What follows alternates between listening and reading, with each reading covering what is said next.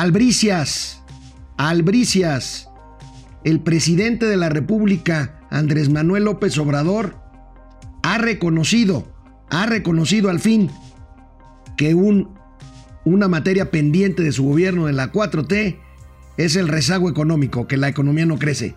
Albricias. Comenzamos.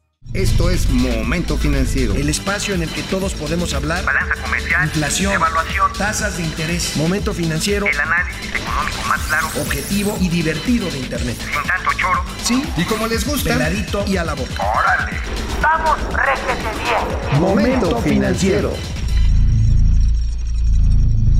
Del vamos requete bien al que el crecimiento no importa, a que lo importante es repartir, a que los neoliberales hacen las cuentas como más le conviene. Ah, yo tengo otros datos. Finalmente, finalmente ayer, aunque no lo crean, el presidente de la República, Andrés Manuel López Obrador, se refirió al crecimiento económico en el foro, en el foro Banorte 2019. Y esto, pongan atención, esto fue lo que dijo. No basta con el combate a la corrupción, con la austeridad, se requiere también que haya crecimiento económico. Se requiere que haya crecimiento económico. Qué bueno, la verdad es que la primera, el primer paso para corregir un problema es reconocer que este problema existe. Es la primera vez que el presidente de la República dice con todas sus letras que el crecimiento económico es una asignatura pendiente de la mal llamada cuarta transformación. Y ayer, ayer también en el foro Banorte 2019 y luego de que el presidente se quejara de la intromisión del Banco de México en asuntos económicos de su gobierno, el gobernador, el gobernador del Banco de México, Alejandro Díaz de León, fue, hizo una presentación muy amplia, muy técnica, llena de gráficas, llena de datos, en la que insistió, en la que insistió que los factores externos, los factores externos de decrecimiento de la economía mundial, los problemas con el Brexit, el decrecimiento en Alemania y en Gran Bretaña, son factores que afectan al crecimiento de México, pero pero el gobernador del Banco de México subraya, subraya, insiste, señala que los factores internos, que las decisiones económicas del gobierno de Andrés Manuel López Obrador son y han sido fundamentales para el atorón económico que traemos en el primer semestre de, 2000, de 2019. Háganle caso a las calificadoras nos dice el gobernador del Banco de México. Y hoy, hoy el periódico Reforma destaca justamente estas declaraciones del gobernador del Banco de México en las cuales dice que la desaceleración por estos factores justamente internos es mucho más, mucho más pronunciada de lo que se preveían. Y publica esto Reforma. Eh, señala el gobernador de Banjico como los factores que más preocupan a los inversionistas. Finalmente la inversión o la ausencia de inversión es una causa del decrecimiento, corrupción, impunidad inseguridad, estas que el presidente de la República dice que se están atendiendo, falta de Estado de Derecho, incertidumbre de la política interna, como ya les decía. Y bueno, estos son los datos, los datos que aquí hemos nosotros analizado ya varias veces y con todo detalle aquí en Momento Financiero. El crecimiento del PIB se cayó en el primer trimestre eh, 0.2% redondeando y en el segundo trimestre creció apenas 0.1% que el presidente celebró ruidosamente, ¿se acuerdan? Con una generación de empleo que ha caído brutalmente brutalmente la generación de empleos nuevos entre enero y julio y una variación anual negativa de la inversión fija de menos 3, de menos 3.5%. El gobernador del Banco de México, pues con el tono que caracteriza a cualquier buen banquero central, sereno, sereno, eh, con mucha tranquilidad, señaló estos factores y hoy, por supuesto, en la mañanera, una reportera le preguntó al presidente qué opinaba, qué opinaba de esto que dijo ayer en el Foro Banorte el gobernador del Banco Central Mexicano. que dio el día de ayer Banjico sobre que el atorón de la economía es mayor de lo previsto. Hablan del peso que tienen los factores externos porque hay una desaceleración a nivel mundial, pero también hablan de factores internos, corrupción, impunidad, inseguridad, falta de derecho, incertidumbre política ¿Qué opina de, de este diagnóstico? Soy respetuoso del Banco de México. ¿Y qué, tanta respons qué tanto es responsable su gobierno de estos factores que, han, que no han permitido el desarrollo? Pues este, que sean los mexicanos los que juzguen.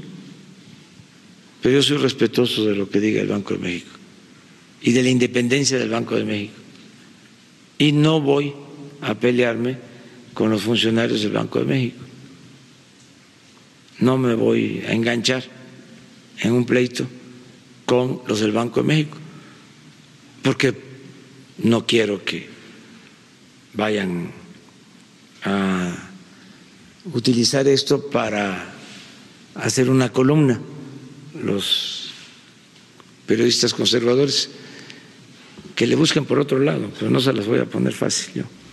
Pues no hay que buscarle por otro lado, esta es una columna digital y efectivamente lo voy a utilizar porque apenas hace dos días el presidente López Obrador habló de que, el de que los funcionarios del Banco de México opinaban más de la cuenta y habló de la arrogancia de su autonomía. En fin, bueno, hoy no se quiso meter en más dimes y diretes después de reconocer el tema del crecimiento, pero otra otra buena, otra buena que indica probablemente que el presidente puede estar ya cambiando el tono del discurso, cosa que me parece muy bien. Hoy el presidente López Obrador dice que ya no culpará más a la administración anterior de los problemas que tiene el país. Bueno, pues ya era hora, ya son nueve meses de gobierno. Seguir eh, responsabilizando a la administración pasada y a los de antes de esa administración, solamente eh, cuando se necesite para diferenciarnos, porque hay veces que este, calienta porque nos comparan. Entonces sí, pero ya es nuestra responsabilidad. O sea, ya eh, no es para estar diagnosticando, ya sabemos hay grandes, graves problemas nacionales y los tenemos que enfrentar. Y estoy optimista y sé que vamos a sacar adelante el país. Lo estamos haciendo. Qué bueno, qué bueno que basta de diagnósticos. Nueve meses de gobierno, una gestación, el bebé ya nació. Vamos a ver ahora sí cómo cómo nos toca con esta mal llamada 4T. Una buena noticia, hoy el INEGI en la mañana, tempranito a las 6 de la mañana, da a conocer el índice de inflación a la primera quincena de agosto. Hay una disminución, hay una eh, disminución, un índice negativo de inflación en la primera quincena de agosto y anualizada se ubica en un 3.29%. 3.29%, pues ya muy cerca de esta meta de 3% y es la inflación más baja desde 2016. El INEGI lo reporta y aquí podemos ver la tabla que siempre le presentamos eh, cada quincena cuando el, cuando el INEGI presenta el índice inflacionario. Este, ahí, ahí vemos cómo anualizada 3.29% y este y el menos 0.8% del de el índice inflacionario durante, durante la primera durante la primera quincena de agosto. Este es un buen dato. Esto quiere decir que el Banco de México está haciendo bien su tarea. Esto es una buena noticia. Eh, tenemos aquí otros datos. Pues vemos eh, la variación anual. Eh, alimentos, bebidas y tabaco de 4.66%. Eh, un incremento fuerte también en servicios.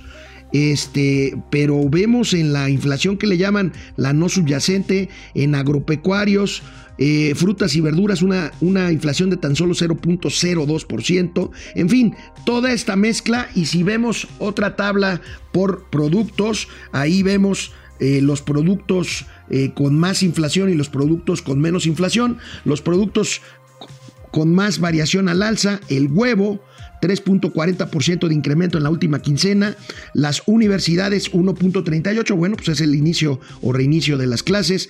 El limón se fue arriba 18.52% en la quincena, la primera quincena de agosto. La papaya 7.48% y los productos, los productos con variación quincenal de inflación a la baja, pollo menos 6.26%, cebolla menos 14.37%, aguacate que estaba por las nubes baja 8%, 8.8%, está bien. Transporte aéreo menos 10.89%. Ofertas, ofertas para la eh, recta final de las vacaciones de verano. Servicios turísticos en paquete menos 5.72%. En fin, ahí tienen la inflación, pues bien, bien y de buenas. Este es un buen dato que da, que da el INEGI el día, el día de hoy. Y ayer ya no dimos eh, la, la nota porque pues ya muy tarde, eh, finalmente los productores de tomate, de jitomate mexicano, eh, que exportan una gran cantidad de este producto a los Estados Unidos, llegaron, llegaron a un acuerdo México y Estados Unidos, con lo cual se cancelan los aranceles que se habían impuesto a la exportación de tomate mexicano a los Estados Unidos, que eran era un arancel de 25%. Esto ha sido suspendido. Es una muy buena noticia para los productores de jitomate, es una muy buena noticia para México. Ayer lo dimos a conocer en la página de Momento Financiero. Esta es otra buena noticia de las varias que traemos, que traemos este, este día. Vamos con algunos comentarios. Este, déjenme ver, les agradecemos muchísimo que estén conectados. Eh, dice Chema Larios, vamos con todo, AMLO mueran los corruptos, de acuerdo, arriba la 4T, venga. Venga, ya no hay forma de culpar para atrás, hay que ver para adelante.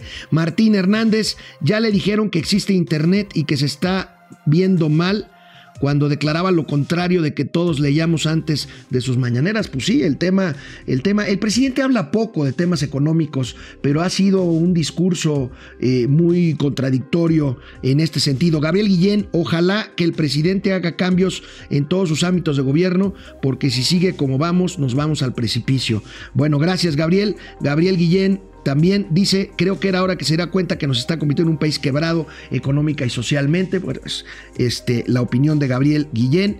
Moyu Bits o Bytes se pone de apechito solo el macuspano. Bueno, a mí me parece, insisto, una buena noticia que reconozca lo que no se había atrevido o no había querido reconocer sobre el tema de crecimiento económico. Alejandro Ibarra Rubalcaba, si el bebé ya nació pero con retraso mental. Bueno, bueno, este, eh, vamos, vamos a ver, ¿no? Este, Sergio Pérez, eh, la bipolaridad o es un bipolar. Bueno, pues miren, este, por ahí aquí eh, el gran equipo que tenemos aquí en Momento Financiero hará una nueva edición sobre todo lo que ha dicho en estos meses el presidente López Obrador sobre la economía mexicana. Y bueno, ustedes se preguntarán, ¿dónde anda Mauricio Flores? Pues aunque no lo crean, Mauricio Flores trabaja, pero es como un búho, trabaja de noche. Ayer ya cerca de la medianoche Mauricio subió subió y compartió con todos ustedes en la cuenta de Momento Financiero un tweet, un tuit exclusivo en donde daba a conocer que finalmente, que finalmente no hubo acuerdo entre el gobierno de Andrés Manuel López Obrador y los constructores de gasoductos. Recuerdan ustedes, hay varios gasoductos, algunos ya terminados, otros a punto de terminarse. En este tipo de contratos, las cláusulas indican que si por alguna razón, por ejemplo, un bloqueo o alguna razón que tiene que ver con eh, pues, la labor del gobierno federal, no se acaban de construir, este, pues entonces el gobierno mexicano, en este caso el contratante, y eso pasa en todos los contratos de este tipo en el mundo, tienen que asumir los costos, los costos de detención de la obra o los costos de que una obra ya terminada no empiece a funcionar. Bueno, la CFE, la Comisión Federal de Electricidad, está pidiendo 800 millones de dólares a las empresas por el costo de no uso de gasoductos. Y estamos hablando fundamentalmente del el gasoducto que ya lo hemos mencionado aquí, que corre de Texas eh, por el Golfo de México hacia Tuxpan y que es fundamental que funcione. El gasoducto ya está terminado para ¿Para qué? Para generar pues ni más ni menos que electricidad en el sureste mexicano en donde ya ha habido y sigue habiendo varios varios apagones. Bueno, este, pues esto es lo que nos mandó allá anoche, ya cerca de la medianoche, Mauricio Flores. Las conversaciones continuarán eh, la próxima semana. Esperemos que esto se resuelva rápido. Había habido versiones. El propio presidente había dicho hace unos días que hoy jueves se daría a conocer la firma de un acuerdo en este sentido. No fue así. Esperemos que esto se resuelva rápidamente. José Luis, no, José Luna García. Qué bueno la cancelación de aranceles. No solo se trata de atacar al actual gobierno, sino de, de apoyar y mirar hacia adelante. Vamos México, juntos, pero de verdad, de verdad juntos, no solo atacando, sino apoyando. José, estoy de acuerdo contigo. Eh, yo sé que mucha gente piensa que aquí atacamos. Y la verdad es que no atacamos, señalamos porque estamos convencidos de que la labor, la labor de ejercicios como este es señalar, señalar crítica constructiva, señalar lo que pensamos que debe de mejorar para el bien de México. El presidente López Obrador es el presidente, lo será hasta el 2024 y bueno, pues hay que señalarle sus fallas y por supuesto reconocerle sus aciertos. David Calvillo Gil, espero y sirva para que se ponga a trabajar y deje de seguir haciendo campaña. Pues efectivamente el presidente pues sigue insistiendo en, eh, por ejemplo, la revocación de mandato para aparecer en la boleta en el 2021, la elección de 2021, habrá elecciones de 15 gobernadores, pero sobre todo lo importante es la renovación de la Cámara de Diputados. Veremos cómo se comporta, si como parece indicar el presidente no está en la boleta, ojalá, porque yo en ese sentido no estoy de acuerdo, cómo se comporta en la elección y en ese sentido cómo quedará conformada la próxima Cámara de Diputados a partir de 2021. Bueno amigos y amigas, mañana ya es viernes, se fue rápido la semana, eh, esperemos que mañana ya venga Mauricio Flores Arellano a platicarnos de un personaje que conoció en el Foro Banorte, un personaje interesante que puede ser Premio Nobel de Economía en los próximos años. Ya mañana nos contará Mauricio esto. Por lo pronto les agradezco, les agradezco que se conecten. Estamos como siempre en momentofinanciero.mx, en Twitter arroba, arroba financiero M y en Facebook Momento Financiero. Nos vemos mañana. Vamos, réjete bien. Momento financiero.